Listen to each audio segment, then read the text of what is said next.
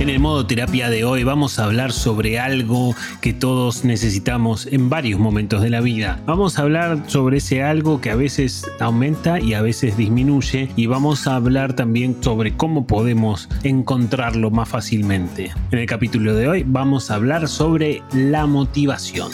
Mi nombre es Sebastián Girona, soy psicólogo y esto es modo terapia.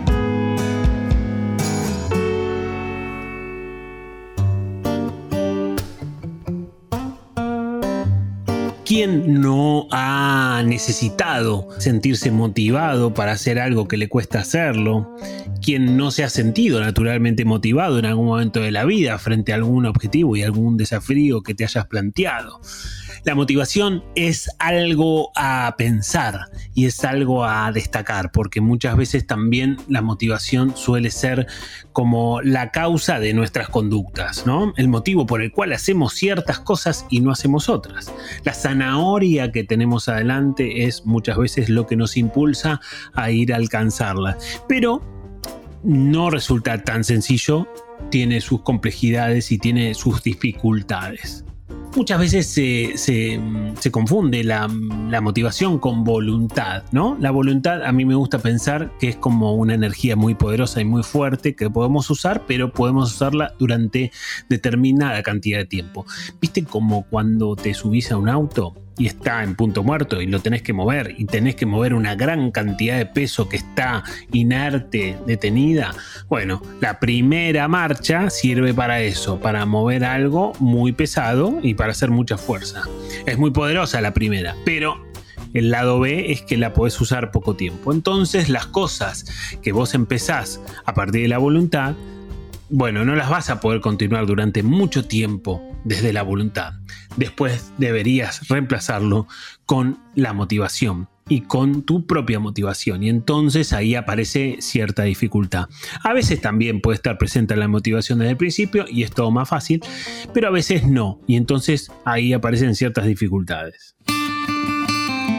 Una de las cosas que nosotros tenemos que entender y que es una de las claves de la motivación es que la motivación aumenta cuando tenemos un feedback positivo rápido. Cuando algo no te sale, obviamente te vas a desmotivar, te distraes del objetivo, porque no existe esa retroalimentación. Pero vos, si lo que vos estás intentando hacer te da como una respuesta de cómo vas rápidamente, entonces tu motivación mágicamente aumenta. Pero claro, como te decía, es un arma de doble filo porque si el feedback es negativo, vas a ir alejándote de a poco o de golpe de eso que estabas haciendo. Entonces está bueno que te puedas preguntar si lo que estás haciendo te genera un feedback rápido o te genera un feedback más bien lento que no te permite saber cómo lo estás haciendo. ¿no? Entonces, desde ese punto de vista, esa es una gran variante. La rapidez o la lentitud en el feedback, en la devolución que te haga eh, aquello que estás intentando hacer porque bueno, hay muchas cosas que tienen un feedback lento, hay muchas cosas que, se demoran, digamos. No sé, pienso en estudiar una materia para dar un final y entonces yo no tengo un feedback tan rápido. En todo caso, el feedback final lo voy a tener cuando me den la nota de esa materia. Y entonces ahí necesitamos sostener esa motivación. Pero cuando te desmotivas, cuando decís, Juan, para nada, o porque no tengo feedback, o porque el feedback es negativo y cae la motivación, porque a todos nos pasa más tarde o más temprano, lo, lo mejor, lo más aconsejable es dejar aquello que estés haciendo, que no te da feedback o que te desmotivó, y que pases a hacer otra cosa otra cosa en donde sí sos bueno y te gusta hacerlo y tenés un feedback más rápido. No sé, imagínate que tenés que estudiar algo para dar un examen, el mismo examen del que te hablaba hace un rato. Y, sentís que te trabas, sentís que este tema no te gusta tanto y demás. Bueno, pero sos bueno o sos buena cocinando. Y entonces vas y te haces un plato que a vos siempre te sale muy bien. Ponele. Ahí cambiaste algo que no te generaba motivación o que te alejaba de esa motivación porque el feedback era lento o porque te desmotivaste, pasaste a hacer algo que sí, que, te funciona bien y que vos ya sabés que rara vez te sale mal. Y entonces lo que tenés que hacer es que después de hacer eso que te salió bien, tenés que volver a lo que antes te, te faltaba motivación. Con la lógica de que vas a volver con más dopamina, porque como hiciste algo que te sale bien y que te dio satisfacción, vas a volver de otra forma a aquello que antes te desmotivaba. Eso me parece que es clave y que es interesante poder darnos cuenta de cuándo tenemos que retirarnos de aquellas cosas que nos están desmotivando para saber también cuándo tenemos que volver. ¿No? Porque las dos cosas son importantes. Salirse a tiempo, buscar motivación por otro lado y volver a aquello que me estaba faltando. En definitiva, por supuesto, aquello sigue igual, ¿no? El tema ese de la facultad sigue igual, ponele de difícil o de, de, poco motivador que antes, pero vos vos volvés de otra manera. Y eso me parece que es interesante y es súper importante pensarlo desde el punto de vista de la motivación.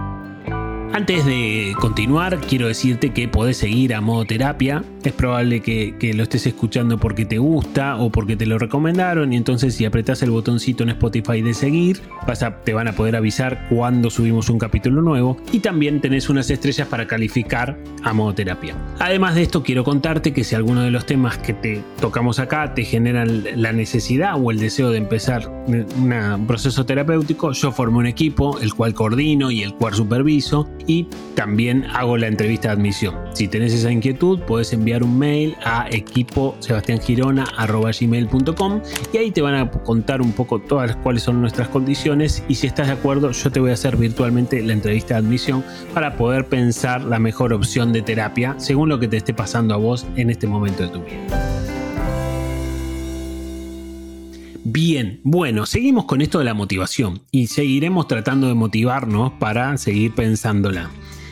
Viste que a veces también se presentan objetivos en la vida, se presentan zanahorias que son bastante complejos. No sé, siguiendo con lo del examen, yo tengo una carrera y tengo un montón de materias para dar y en algún punto a veces es difícil motivarse porque la meta está tan lejos que, bueno, se complica. El feedback no es del final, sino es del paso a paso que vas dando. Entonces, lo mejor que vos podés hacer es poder dividir ese gran objetivo en pequeños objetivos que sean alcanzables para que vos sientas que vas alcanzando cosas realmente y para que el hecho de ir alcanzando esas cosas te vayan reforzando esa motivación. Sería como la lógica de que esas materias que vos vas dando de a poco van dándote cierto feedback positivo y van reforzando tu motivación para el objetivo más grande.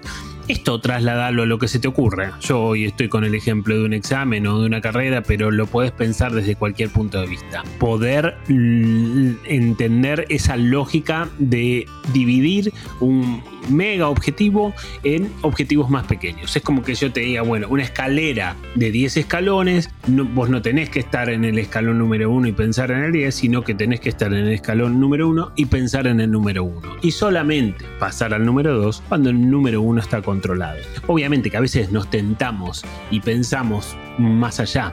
La, la cabeza tiene esa capacidad de adelantarse y de irse a un momento mucho más lejano. Eso muchas veces puede ser contraproducente, ¿no? A veces aumenta la motivación, imaginarte cosas que todavía no pasaron y que pueden llegar a pasar, pero es un arma de doble filo y entonces lo más aconsejable es que puedas dividir en pequeños objetivos aquel mega objetivo que te planteaste. Ahora, la pregunta del millón con respecto a la motivación es cómo hacemos las cosas que no queremos hacer, ¿no? Ese es un punto crucial. ¿Cómo hacemos para motivarnos frente a las cosas que no queremos hacer? Por eso, eh, por ejemplo, es más fácil motivarse para ir al cine y es tan difícil motivarse para ir a trabajar. Porque bueno, básicamente se supone que ir al cine para mucha gente es divertido. Y entonces ahí tenés la respuesta de la pregunta esta pregunta de cómo hacemos aquellas cosas que no nos motivan, bueno, uno de los objetivos y una de las formas es poder convertir aquello que no te motiva para nada, pero que tenés que hacer o que querés hacer, poder convertirlo en un juego poder ludificarlo, por decirlo de alguna manera, ¿no? Tratar de convertirlo en una especie de videojuego en donde vos tenés que ir superando pantallas o en una especie de misión épica, poder encontrar de alguna manera un enemigo a vencer, que de alguna forma muchas veces tiene que ver con los juegos. No sé, como si el texto que tanto te está costando estudiar es un enemigo que vos vences en el momento que lo aprendes. Esa lógica de poder hacer algo más divertido puede ayudarte a motivarte frente a las cosas que no hay caso, que no querés hacer, que no podés hacer, que no le puedes buscar la vuelta y demás.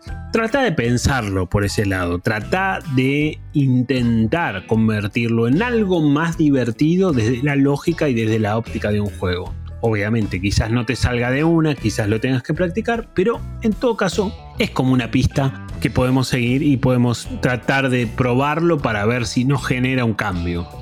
Para terminar, tengo que decirte que un factor clave a la hora de la motivación, tanto si vos trabajas con personas o si sos una persona que trabaja con otras, es el reconocimiento. Cuando nos reconocen y te dicen, a mí me dice, por ejemplo, che, qué bueno que está el podcast que vos haces, que a veces de vez en cuando me lo dicen, eh, a mí me dan más ganas de hacerlo. Y entonces el reconocimiento es clave. O porque yo reconozco a alguien y ese alguien aumenta su motivación, o porque me lo dicen a mí. O también, ¿por qué no? Porque yo también me lo puedo decir a mí mismo. Yo también me puedo reconocer a mí mismo algo que estoy haciendo y que puede resultar valioso. Y entonces ahí me automotivo me autorreconozco y puedo aumentar las ganas de seguir adelante con aquello que estoy haciendo.